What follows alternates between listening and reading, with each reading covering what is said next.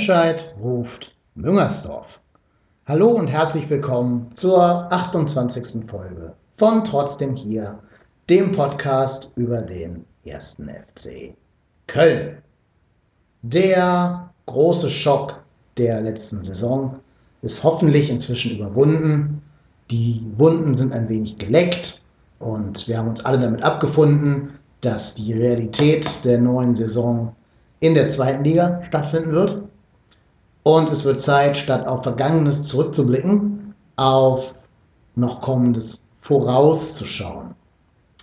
Ich habe mir dieses Jahr den Saisonrückblick verkniffen, denn es gibt einen wirklich großartigen und auch jetzt noch sehr aktuellen Podcast von Ed Spielebeobachter mit dem vierten Offiziellen und mit ähm, Köln Süd zu Gast. Der geht, glaube ich, an die fünf Stunden. Und was die drei Jungs da sagen, das könnte ich ohnehin weder so eloquent sagen, noch könnte ich irgendwie was zum Thema beisteuern, ohne das zu wiederholen, was die drei da schon gesagt haben vor ein paar Monaten. Deswegen geht hinaus und hört diesen Podcast, sodass ich mir hier die Saisonrückschau sparen werde.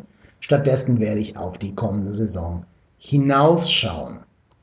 Und das mache ich dieses Jahr ähm, wie folgt. Das ist meine erste Saisonvorschau, wie ihr wisst. Ich habe ja mitten in der Saison gestartet.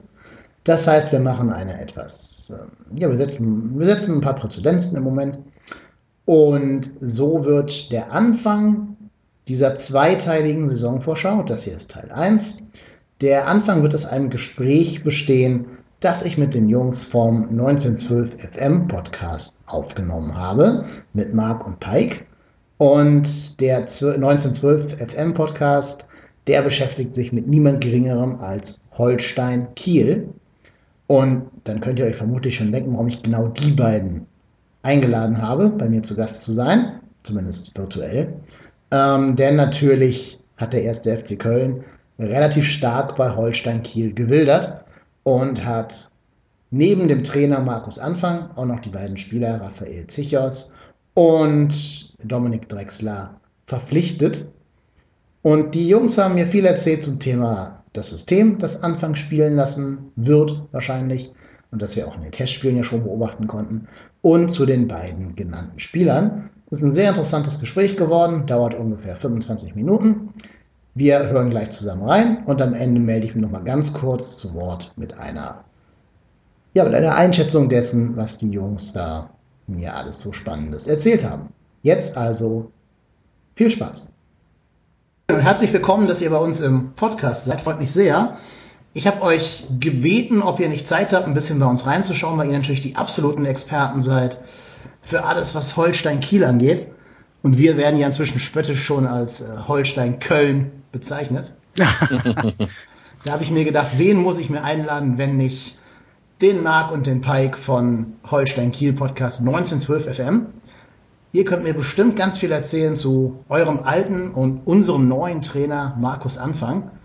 Ich muss ja zugeben. Das ist korrekt, ja. Ich muss zugeben, ich weiß über den Mann so gut wie gar nichts. Ich habe natürlich nur seine beeindruckende, seinen beeindruckenden Durchmarsch mit Kiel gesehen. Aber ich könnte mir jetzt zum Beispiel nicht erzählen, was die Gründe für diesen Durchmarsch sind. Vielleicht wisst ihr da ja eine Antwort drauf. Marc, möchtest du, soll ich? Fang du ruhig an. Okay. Ähm, also was Markus Anfang in kürzester Zeit geschafft hat, ist auf jeden Fall eine Mannschaft zu formen. Also wirklich ähm, der Zusammenhalt des Teams war wirklich äh, extrem groß. Kam natürlich automatisch auch so ein bisschen mit dem Erfolg. Das macht das natürlich alles ein bisschen einfacher. Aber das äh, war schon wirklich beeindruckend eigentlich.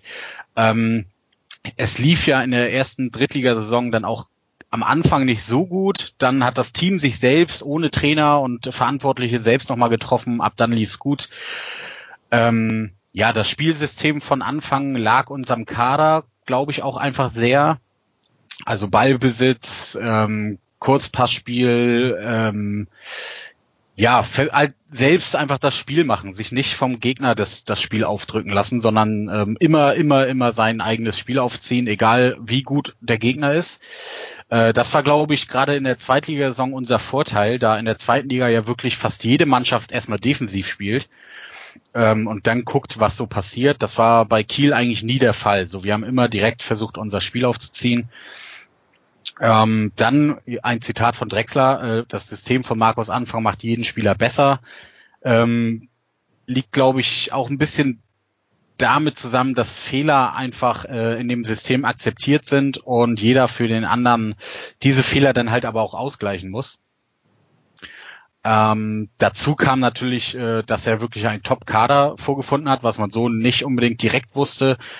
Aber dass äh, Drexler, Duxch äh, und auch gerade dann Schindler so gut zusammen funktionieren und das auch noch in Liga 2, das war natürlich eine kleine Überraschung, hat das aber natürlich auch ein bisschen einfacher gemacht.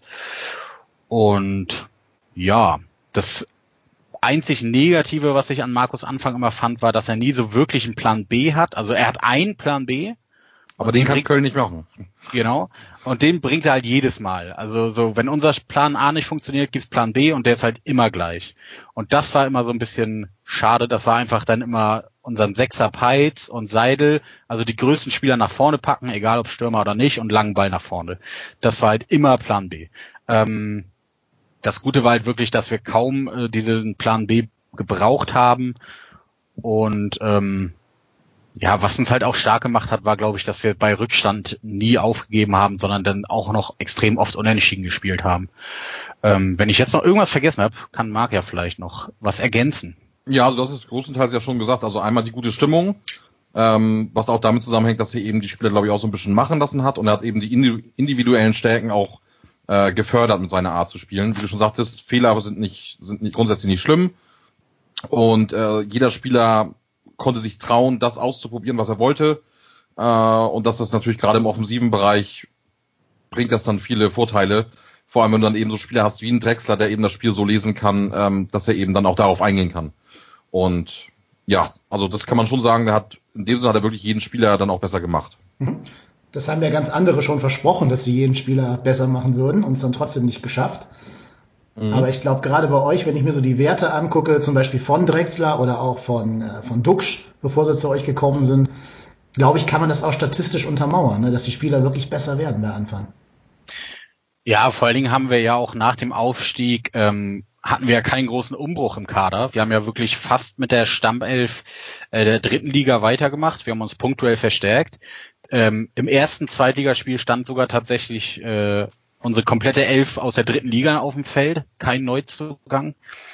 Und ähm, ja, wenn man dann so eine zweite Liga-Saison äh, spielt, aus der dritten Liga kommt, mit dem gleichen Kader quasi, ist das, glaube ich, schon ein ganz gutes Anzeichen dafür, dass er viele Spieler schnell an die zweite Liga gewöhnt hat und auch halt besser gemacht hat. Super. Ein paar von den Spielern haben wir auch abgegriffen, da komme ich gleich noch, komme ich gleich noch drauf zu sprechen. Wie muss ich mir denn genau Anfangssystem vorstellen? Ich habe schon gesagt, ne, Ballbesitz, viele Pässe, Gibt es noch andere taktische Kniffe, auf die ich vielleicht achten sollte bei ihm? Also auf jeden Fall äh, liegt er viel Wert auf einen mitspielenden Torwart. Das war bei uns natürlich dadurch, dass Kenneth Kronholm das sehr gut kann, äh, ja, passte das perfekt. Ähm, also da war wirklich ein blindes Verständnis zwischen unseren beiden Innenverteidigern, also hauptsächlich natürlich Chichos, den ihr ja auch habt, äh, Schmidt und eben Kronholm, die konnten sich äh, im Kurzpass oder auch längere Pässe immer gut zuspielen. Und äh, ja, da wurde dann eben bevor man jetzt einfach einen langen Ball schlägt, wurde eben nochmal hinten rumgespielt, um nochmal irgendwo die Lücke zu suchen und so weiter. Also selbst ja, das muss man eigentlich, eigentlich sagen, unser Torwart hat eigentlich nie den Ball lang weggeschlagen. Also es wird immer versucht, einen Pass auf den Verteidiger zu spielen. Es wird immer äh, von hinten das Spiel aufgebaut. Also ähm, dass der Torwart mal klar in Not oder so klar, aber wenn es die Zeit hergibt, äh, darf der Torwart den Ball eigentlich nicht einfach nur nach vorne schlagen. Da, da genau. wird sich Timo Horn umstellen müssen, weil der natürlich unter Stöger immer langes Holz nach vorne, meistens rechts ins Seiten aus. Definitiv, ja. Aber ich glaube schon, dass der die fußballerischen Fähigkeiten haben wird, um da mitzukommen. Wie ging es dann weiter? Pass auf den Innenverteidiger und wer war dann bei euch für den Aufbau zuständig?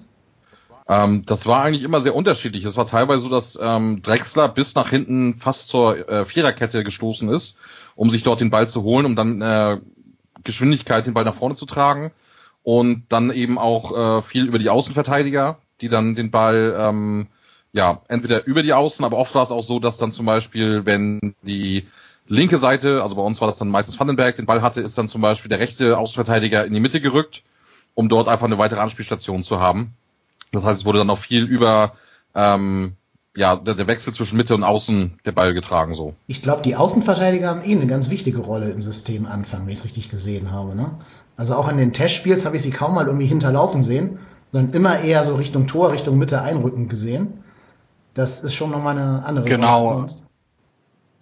Genau, man sieht es halt auch ganz oft, ähm, dass beide äh, Außenverteidiger oder zumindestens einer äh, sich dann immer so Richtung Mittelkreis schon orientieren. Also die werden dann wirklich von den Positionen abgezogen und äh, ja, stellen eine weitere Anspielstation mhm. im Mittelfeld dar. Da haben natürlich mit Jonas Hector den vielleicht besten Außenverteidiger in der zweiten Liga für dieses, für diese Art des Spielsystems.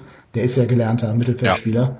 Ja. Ja, insofern ist das vielleicht ganz gut, pass, gut passend für den ersten FC Köln. Ja, ja, aber man muss, muss daran einmal dann denken, dass wirklich da die Innenverteidigung dann immer darauf aufpasst, auf diese Lücke, die entsteht. Ähm, wir hatten auch ein, zwei Spiele, wo es dann eben so war, dass das eben ausgenutzt wurde. Ne? Also wenn der Außenverteidiger rechts von seiner Position ist, dass dann genau über die Seite angegriffen wird und wenn dann die Innenverteidigung nicht hellwach ist und das ausgleicht, dann bist du natürlich auf der mhm. Seite schnell überrannt. Wahrscheinlich gerade, wenn da eine Mannschaft mit schnellen Flügelspielern kommen würde. Ne? Die würden das dann. Mhm. Ja, oder, oder halt, wenn du einen vorne drin hast. Also bei, bei Kaiserslautern war das extrem, glaube ich, ne? Ähm, als wir gegen die gespielt haben. Da wird dann halt der lange Ball geschlagen und die haben vorne einen drin, der, der in Höchstgeschwindigkeit rennt und dann wird es schwierig für die Abwehr, die dann in dem Moment ein bisschen mhm, auseinandergerissen Kann ich verstehen. Gibt es da irgendwelche Sicherheitsmechanismen, der abkippende Sechser oder irgendwas? Theoretisch ja. gegen Kaiserslautern hat es damals nicht so gut geklappt, aber grundsätzlich ist schon so, dass, ähm, also bei uns war es dann meistens eben ähm, Kin Zombie oder Peitz, die sich dann auch so ein bisschen fallen lassen aber grundsätzlich passiert diese Umstellung halt mehr im, im Spielaufbau oder im Ballbesitz. Und dann wird natürlich auch versucht, dass die grundsätzlich eher in der Mitte oder vorne mit anspielbar sind. Also unsere Innenverteidiger mussten halt schon immer wirklich hellwach sein und das haben sie auch wirklich sehr gut gemacht. Und man muss halt auch wirklich sagen, ähm, Dreh- und Angelpunkte, was für euch natürlich sehr gut war, äh, jetzt ist, war halt wirklich immer Drexler, der, ähm, ja, wie man in England so schön sagt, ein Box-to-Box-Midfielder. Ähm, als er kam, dachten wir so, okay, das wird so einer sein, der wahrscheinlich so vorne drum steht und ein bisschen trickst und dann versucht, äh, da sein Spiel aufzuziehen.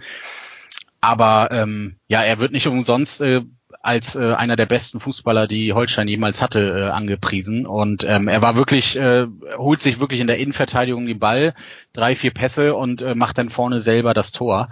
Also der ist unermüdlich in der Mitte, vorne und hinten. Also irgendwie er verliert vorne den Ball und holt sich den hinten wieder und man fragt sich, wo er auf einmal herkommt.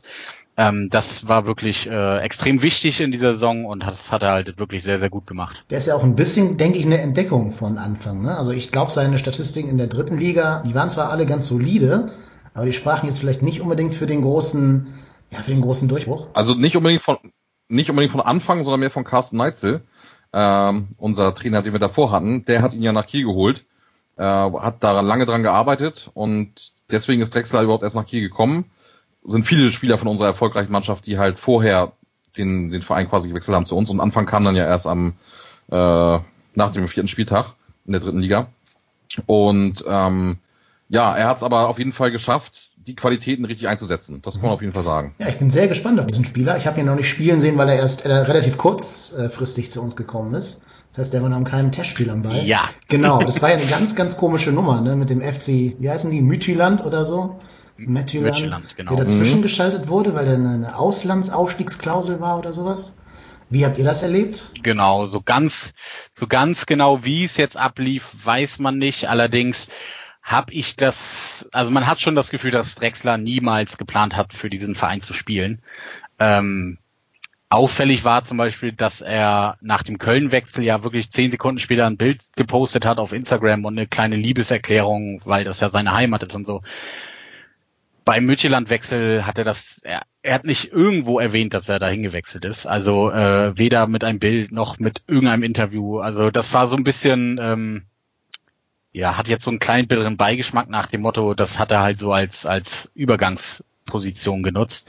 Mainz war ja auch ganz lange dran, ähm, die wollten aber damals noch erst die Sicherheit des Klassenerhalts haben, bevor sie sich mit Drexler befassen. Da hat er dann schon in Mütjeland zugesagt und hat dann ja wohl so mitbekommen, dass Mainz ihn jetzt doch gern hätte. Und als dann Köln gemerkt hat, dass irgendwie die Vorbereitung wohl nicht ganz so doll läuft und sie gern noch einen Spieler wie Drexler hätten, habe ich das Gefühl, dass Mainz und Köln sich so ein bisschen hochgeboten hat und Mütjeland denn der lachende Dritte ist, der sich die Taschen damit voll gemacht hat Mainz dann halt irgendwann ausgestiegen ist. Und dann hat Köln sich den ja für eine nette Summe ähm, ja dann doch gegönnt. Ja, 4,5 Millionen, ne? hört man so von den Dächern pfeifen. Ist natürlich nicht wenig für einen genau. Zweitligaspieler. Hätte das denn bei Mainz für die erste Liga gereicht? Was meint ihr? Ja. Ja, ich glaube schon. Ich glaube, vielleicht hätte er körperlich ein bisschen noch zulegen müssen. Ähm, aber ich glaube, spielerisch und von der Übersicht würde ich sagen, ja. Okay, ja, ich bin sehr gespannt. Wir brauchen nämlich in der Tat für die Position noch, brauchen wir noch einen Spieler. Wir mussten ja Bittenkurt abgeben an äh, Hoffenheim und da brauchen wir auf jeden Fall noch ein bisschen Torgefahr aus der zweiten Reihe. Und ich glaube, da ist Drexler ziemlich genau der Spieler, der uns da noch gefehlt hat im Puzzle. Absolut. Deswegen, also ich bin sehr, sehr optimistisch und ihr habt mir richtig Bock gemacht auf den Spieler. Ich bin sehr gespannt, ihn.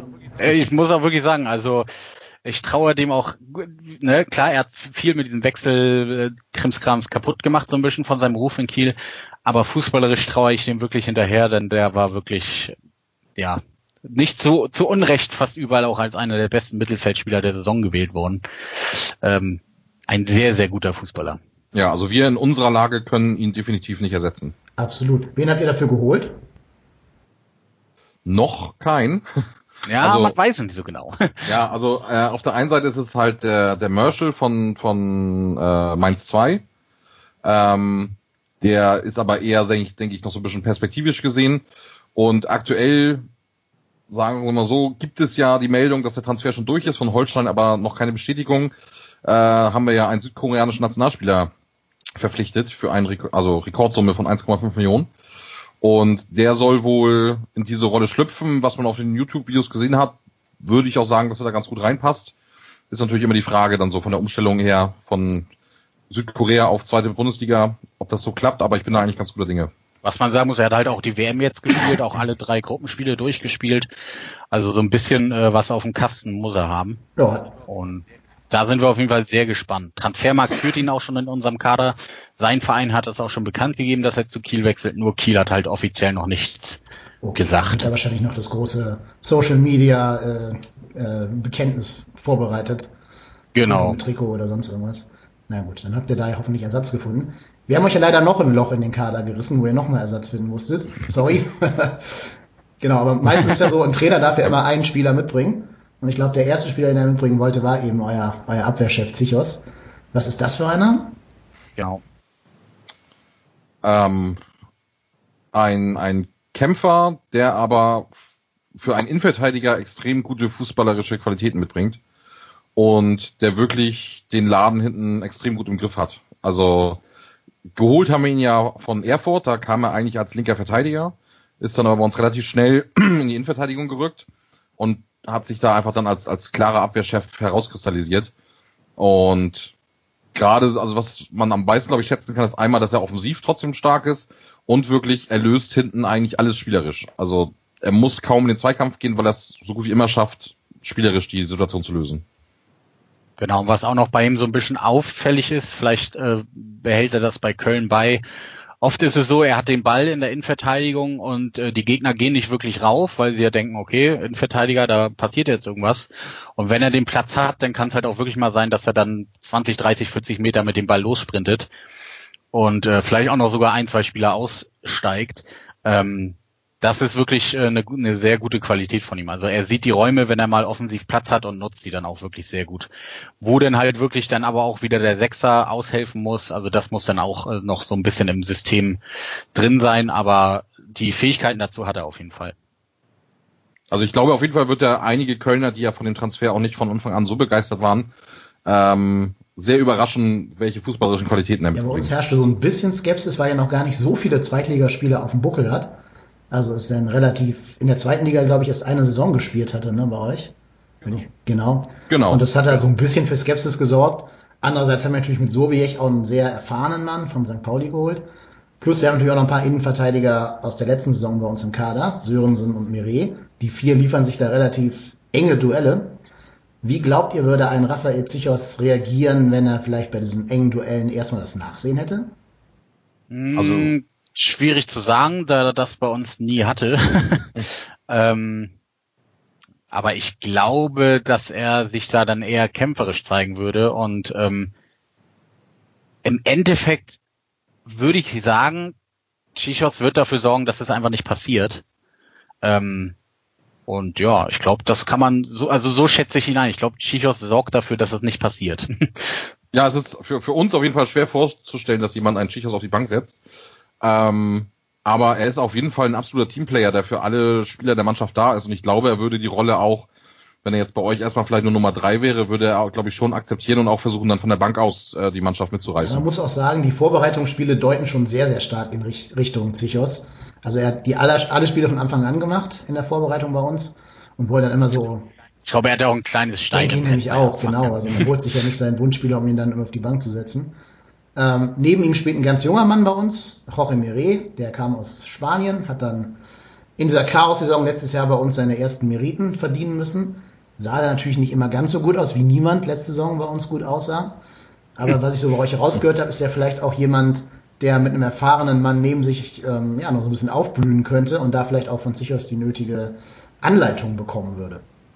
Das glaube ich schon. Also Chichos war ja bei uns auch Kapitän und so, der Anleiter quasi der Truppe und und äh, Regieführer von hinten.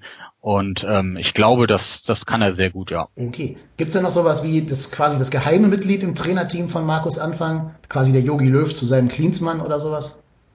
Mm, naja, sein Co-Trainer ähm, ist, glaube ich, äh, unausweichlich für Markus Anfang. Also ich glaube, die sind beide einfach ein sehr, sehr gutes, eingespieltes Team. Aber ich äh, sehe jetzt nicht, dass es da so ein, ein kleines äh, Supermind im Hintergrund gibt. Okay. Ja, fand ich sehr, sehr interessante und spannende Einblicke. Viel davon wusste ich auch noch nicht. Vor allen Dingen die Sache mit dem Plan B finde ich sehr interessant, weil da ja, da hat er natürlich auch jetzt in Sommerzeit gehabt, sich da vielleicht irgendwas zu überlegen, würde ihm ja auch nicht entgangen sein. Vor allem unsere Mittelfeldspieler genau. sind auch nicht groß, also die kann man nicht nach vorne ziehen.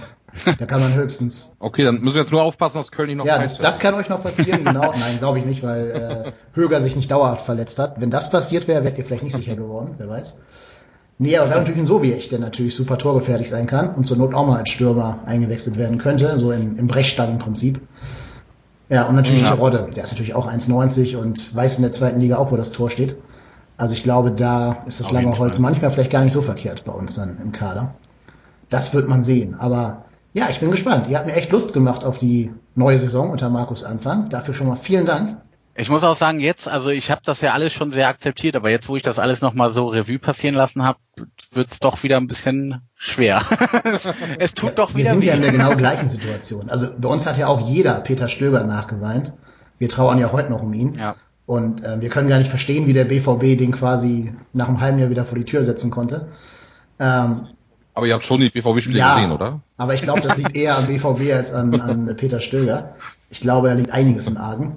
Aber äh, gut, das ist ein mhm. anderes Thema für einen anderen Podcast. Nee, aber ich kann eure Gefühle da sehr gut nachvollziehen, wenn eine schöne Zeit dann doch relativ unrühmlich, äh, in unserem Fall jetzt zu Ende geht. In eurem Fall war es ja zumindest der Clean Cut. Ist natürlich schade, dass es an Wolfsburg gescheitert ist. Ich habe euch die Daumen gedrückt, kann ich auch sagen, auch wenn ihr jetzt nicht hier im Podcast wäret. Einfach weil natürlich das Konstrukt Wolfsburg jetzt nicht ganz so charmant ist wie das Konstrukt Kiel, muss man natürlich auch sagen. Ähm, aber leider sieht man dann doch, dass die Erstligisten da einfach nochmal etwas andere Qualitäten im Kader haben als die Zweitligisten. Ja, aber was man noch, noch sagen kann, ist, glaube ich, ähm, dass an Markus Anfang auch relativ früh offen damit äh, gespielt hat, dass er ja nach der Saison geht und dann halt nach Köln geht, äh, was halt sehr gut war und äh, dass er nicht irgendwie die ganze Zeit gesagt hat, ne, so äh, so wie Kovac, stand mhm, jetzt bin ich Kiel-Trainer. Äh, und dann irgendwann so, ciao, ich bin jetzt weg, ähm, sondern das war relativ offen kommuniziert, weswegen die Fans das halt auch sehr, sehr gut angenommen haben. Ähm, für uns alle auch super verständlich gewesen, seine Wechselgründe. Und deswegen wurde halt auch noch bis zum Schluss gefeiert bei uns ich sag mal, Drexler hätte es eh nicht haben können. er hat jetzt so den äh, eher unrühmlichen mhm. Weg gewählt. Aber das, das fand ich nochmal ganz wichtig zu sagen, dass, dass der Trainer halt nicht irgendwie jetzt bei uns deswegen irgendwie unten durch war, sondern äh, ich glaube auch, dass wenn wir zum Beispiel in Köln sind, dass wir da auch alle nochmal dem Markus Anfang äh, applaudieren, weil ja, er da doch sehr, sehr viel für Holstein gemacht hat. Ja, so soll es ja auch sein, ne, dass man sich nicht im Groll trennt, sondern einfach versteht, wenn jemand den nächsten Schritt machen will. Und ja, für Anfang, genau. klar, der kommt aus dem Rheinland, fühlt sich in Köln zu Hause, also kann ich aus seiner Sicht auch verstehen. Plus natürlich. Ja, und der Schritt, ich meine, Köln als Verein und Kiel als Verein ist ja dann doch nochmal ein kleiner Unterschied. So von dem Umfeld und den Zuschauern. Ich gehe auch davon aus, ohne euch jetzt zu nahe treten zu wollen, dass die Wahrscheinlichkeit auf den Aufstieg in Köln dann doch ein bisschen höher sein könnte. Minimal. Minimal. Genau, vor allem, wenn man sich Best of Kiel zusammenkauft quasi. Wie wird's bei euch laufen nächste Saison? Wie ist da eure Vermutung im Stand jetzt? Ja, das ist die große Unbekannte. Ne? Also es ist halt jetzt vieles Neues, weil ja auch unser Sportdirektor ähm, mhm. gegangen ist. Ähm, nicht ganz so sauber wie Herr Anfang. Also eigentlich alles Neues. Sportdirektor neu, Trainer neu, fast die komplette Mannschaft neu. Schwierig. Ja, ich finde, ich finde ja, einen sehr also, dankbaren Auftaktgegner. Also ich glaube, wenn man den HSV kriegen will, dann am ersten Spieltag. Ah, weiß ja, ich, ich glaube schon.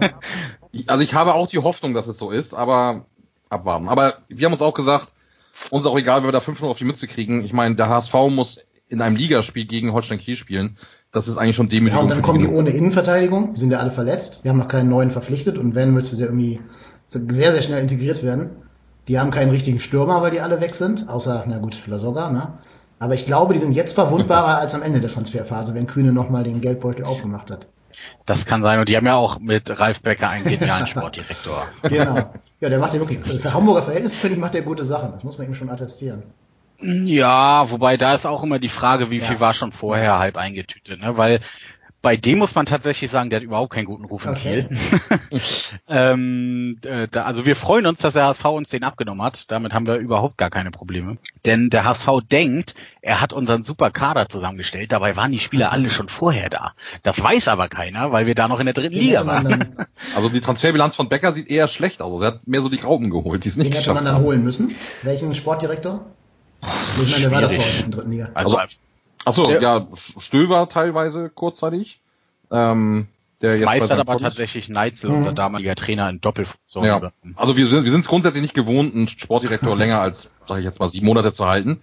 Und deswegen hat bei uns meistens dann eben der Trainer Carsten Neitzel äh, eine Doppelfunktion gehabt und sich den Arsch für den Verein aufgerissen und tatsächlich sehr viele gute Spieler verpflichtet. Ja, ich bin gespannt. Wie gesagt, ich glaube, da ist eine Überraschung drin am ersten Spieltag weil ich eben, wie gesagt, diesen Chaos-Faktor HSV da einfach mit einrechnen würde. Ich drücke euch die Daumen, dass das gut wird. Ich drücke natürlich auch uns die Daumen, aber wir treffen ja erst, wann? Am fünften Spieltag, glaube ich, aufeinander. Oder am sechsten. Ich also glaube, ja. bald auch schon. Geht ja auch schon nächste Woche los, ne? Nächsten, nächsten Samstag. Genau, Freitag ist das Eröffnungsspiel genau. von uns. Ist natürlich auch cool für euch, Eröffnungsspiel. Nochmal alle, ganz Deutschland guckt quasi hin, weil keine erste Liga, keine WM, kein gar nichts. Ja, das auf jeden Fall. Also es ist, äh, hätte man sich, sagen wir mal, vor drei, vier Jahren nicht erträumen ja. lassen, dass das mal so kommt. Das kam ja doch alles sehr, sehr schnell. Ja, das ist schon krass, was durch die letzte Saison für eine Aufmerksamkeit äh, auf Holstein Kiel geprallt ist. Also das ist schon, ähm, manchmal fragt man sich, ob das wirklich immer noch alles wahr ist. Also ich glaube, viele haben immer noch nicht den Aufstieg in Zweitliga verdaut und jetzt hat man schon so eine krasse Zweitligasaison hinter sich. Ähm, und deswegen sind, glaube ich, auch bei vielen jetzt schon wieder die Sorgen so groß, dass die nächste Saison äh, vielleicht in die Hose geht. Aber ich glaube, wir sollen das einfach nur genießen und ähm, ja, unseren jungen Spielern jetzt Vertrauen geben. Und ich hoffe mal, dass wir es packen, drin zu bleiben. Und dann sieht man halt mal wieder, was wir dann vielleicht über nächste Saison aufgebaut haben. Ich denke mal, dann kann man sich wirklich auch festigen in der zweiten Liga, hoffe ich. Genau, also Ziel ist auf jeden Fall Klassenerhalt. Gut, ich drücke euch die Daumen. Leider müsst ihr ohne sechs Punkte aus Köln damit zurande kommen. Aber die könnt ihr gerne in allen anderen äh, 32 Spielen. Drei, drei aus Köln reichen. Ja, die, die werdet ihr da alle nicht kriegen, es tut mir sehr leid für euch. Aber ihr habt noch 32 andere Spiele, wo ihr so viel punkten könnt, wie ihr wollt. Denkt dran, wir ja, kennen euer System. Wenn einer uns aushebeln kann, dann ihr. Das stimmt. Ihr wisst ja wirklich, wo die, wo die Schwachstellen sind. Da können wir gerne nochmal drüber reden, wenn das direkte Duell quasi vor der Tür steht. Genau, ja, ne? können wir uns ja einfach mal in den Terminkalender schreiben. Aber ich danke euch erstmal für eure Zeit und dass wir uns das System anfangen und die beiden Spieler ein bisschen näher gebracht habt. War, glaube ich, sehr interessant für meine Hörerinnen und Hörer. Vielen Dank dafür. Ja, sehr, sehr gerne. So, ich hoffe, das Gespräch hat euch gefallen und vielleicht auch ein kleines bisschen Mehrwert gebracht und euch, genauso wie ich das ja gerade auch schon gesagt habe, ein bisschen Lust und Bock auf die neue Saison unter Markus Anfang gemacht. Also ein paar Dinge, die ich noch in der Nachbetrachtung ganz kurz anfügen möchte. Die Jungs haben ja total plastisch erzählt, wie das System von Anfang aufgebaut ist. Ähm, und ich habe ja auch schon im, Pod, in, in der, im Gespräch gesagt, dass ich glaube, dass wir mit Jonas Hector auf der linken Seite genau den richtigen Außenverteidiger haben für die Art, wie Markus Anfang seine Außenverteidiger spielen lässt. Natürlich sind Sichers und Drax, äh, Drexler, ich wusste, dass ich irgendwann Draxler und Drexler verwechseln würde. Natürlich sind Sichers und Drexler sehr vertraut mit dem System und können da direkt die entsprechenden Anweisungen umsetzen. Viel wird also ankommen auf der rechten Seite, auf im Moment ja gerade Benno Schmitz, weil natürlich Matthias Bader verletzt ist und erstmal nicht spielen kann. Ähm, Die Frage wird also sein, ob die auch über diese nötige Spielintelligenz verfügen. Wenn nicht, wird man daher auf der Position schon ein bisschen basteln müssen. Ne? Also wenn uns da noch irgendwas passiert, dann muss da schon wieder, weiß ich nicht, vielleicht ein Mireille nach außen rücken oder ein Sörensen wieder da den ganz defensiven, destruktiven Part spielen. Der, glaube ich, passt aber überhaupt, überhaupt nicht als Rechtsverteidiger im Anfangssystem. Was man auch sagen muss, ähm, die Innenverteidigung wäre ja dann, so wie es jetzt zumindest im Test gegen Bremen aussah, besetzt mit Raphael Zichon und mit Jorge Mire. Das wäre natürlich schon eine super spielstarke Innenverteidigung, wo beide das Spiel eröffnen können und wo beide vom Gegner erstmal ausgeschaltet werden müssten. Das ist also schon ganz spannend. Und was die beiden Jungs, glaube ich, auch sehr gut dargestellt haben, ist, dass viel auf den Sechser ankommen wird. Der Sechser scheint mir in dem System, diesem 4-1-4-1 von Markus Anfang, eine ganz, ganz neuralgische Position zu sein, was ja klar ist, wenn es nur einen davon gibt. Und da habe ich mich dann so jetzt im Nachgang doch ein bisschen gefragt, wer wird da eigentlich spielen bei uns? Gegen Bremen war es ja Sally Oetschan. Den halte ich ja an sich für sehr, sehr spielintelligent. Und der hat mir eigentlich auch so als Typ gut gefallen. Man hat auch gesehen, dass es in der ersten Liga dann ein bisschen eng geworden ist jetzt gerade für ihn. Aber der ist natürlich auch noch sau jung. Ne? Der ist ja ein ganz junger Kerl, irgendwie 20 Jahre, 21 oder so. Ähm, und dem könnte vielleicht so ein Jahr zweite Liga sogar gut tun. Ne? Der ist ja schon physisch extrem weit, der ist eine ziemliche Kante mit einer ziemlich breiten Brust. Ähm, vielleicht tut es dem Guten der zweiten Liga ein kleines bisschen mehr Zeit zu haben als in der ersten Liga. Er muss natürlich so oder so seine ja, seine Fehler, die er doch gerne eingestreut hat, auch diese Unforced Errors, die muss er noch ähm, ja, außen vor lassen, weglassen, damit in dieser so wichtigen Rolle, die er da einnehmen würde in dem System, keine, nichts anbrennen kann. Marco Höger, wenn der zurück ist, wird natürlich auch ein Kandidat sein, der diese alleinige Sechs ja unter Rutenbeck auch schon gespielt hat. Der ist jetzt erstmal verletzt. Ich glaube schon, dass der das kann, gerade so diesen defensiven Part der sechs spielen. Nur wie gesagt, der ist halt verletzt und wir müssen abwa äh, abwarten, wie seine, seine Frühform nach der Verletzung, wieder seine Frühform nach der Verletzung sein werden wird und ob der sofort auf Anhieb ähm, fit genug ist für 90 Zweitligaminuten und mehr. Wem ich aber auch durchaus so ein bisschen Außenseiterchancen auf dieser Position einrechnen möchte, ist Nikolas Nathai ich glaube, man braucht da einen sehr, sehr spielintelligenten Mann, der genau sieht, wo die Lücken sind, die halt eben, ähm, ja, anscheinend Sichers, aber auch der Außenverteidiger, der hoch aufgerückt ist, hinterlassen können. Und genau diese Spiel Spielintelligenz hat Nadai für mich. Der muss gucken, wenn er ein gegen, gegnerisches Pressing gerät, hat er ab und, zu, ab und zu noch Probleme, sich da spielerisch raus zu befreien. Aber das sind Lernwerte und der ist ja noch jünger als Özcan. Ne? Also der kann sich da auf jeden Fall noch steigern. Ich würde mich freuen, ein bisschen mehr von Nathan zu sehen, ob auf der 6 oder auf einer dieser beiden Achterpositionen im 4-1-4-1, auf denen ja anscheinend auch Cosciello gesetzt ist. Also Anfang scheint ja nicht mit Cosciello als alleinigen Sechser zu planen, vielleicht auch, weil es Cosciello da doch ein bisschen an Physis fehlt, aber er scheint ihn dann auf der 8 auf dem Zettel zu haben. Ja, und da bin ich sehr gespannt. Wie gesagt, diese Sechserposition wird sehr wichtig und da müssen wir halt gucken, ob die jungen Leute schon Marco Höger äh, kurzfristig ersetzen können und ob Höger eben eine Saison ansonsten jetzt nach seiner Verletzung dann durchgehend spielen können. Deswegen könnte das noch so eine Schwachstelle sein, wo ich glaube, da müssen wir gucken. Nicht, dass wir dann wieder Jonas Hector dahin ziehen müssten und dann äh, ja keinen richtigen Linksverteidiger mehr haben, weil Janis Horn ja auch in den Testspielen nicht so viele, so viele Einsatzzeiten bekommt. Werden wir sehen müssen. Vielleicht passiert ja auch noch was auf der Position, was ich aber nicht glaube, weil ich glaube, wenn was passiert, dann eher auf einem der Flügel. Aber das ist erstmal noch Zukunftsmusik. Jetzt heute am 27.07. um Mitternacht, ja, ich nehme um Mitternacht diesen Podcast auf, da gibt es keine Überlegungen, noch einen Sechser, der in das System von Anfang so richtig reinpasst, zu holen, sondern es mit internen Mitteln zu lösen. Wir werden sehen. Ähm, ja, ansonsten, ich bin sehr, sehr gespannt. Das ist ein ambitioniertes System, aber das scheint mir alles in allem doch mehr Hand und Fuß zu haben, als zum Beispiel damals diese ambitionierten Systeme von ja vor allem von Stade Sulbacken. Ich hatte ja ein bisschen Befürchtung, dass Anfang so in diese Richtung gehen könnte, ne, mit seinen revolutionären neuen Systemen, die bei einem Verein funktioniert haben, aber sonst auch nirgendwo. Ähm, ja, aber insofern glaube ich, das hat alles doch mehr, ja, mehr Qualität und mehr Fleisch auf den Knochen. Und insofern, ich bin sehr, sehr gespannt, was uns dieses neue System so an Spielfreude bringen wird. Ob es die nötige defensive Stabilität herstellen kann, das glaube ich schon, alleine wegen der Qualität der Einzelspieler.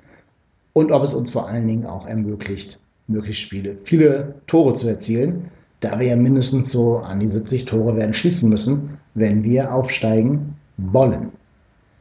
Gut, das war die 28. Episode von Trotzdem hier, dem Podcast über den ersten FC Köln. Ich bin euer Podhost. Ich bin Kalenep und ich bin trotzdem hier.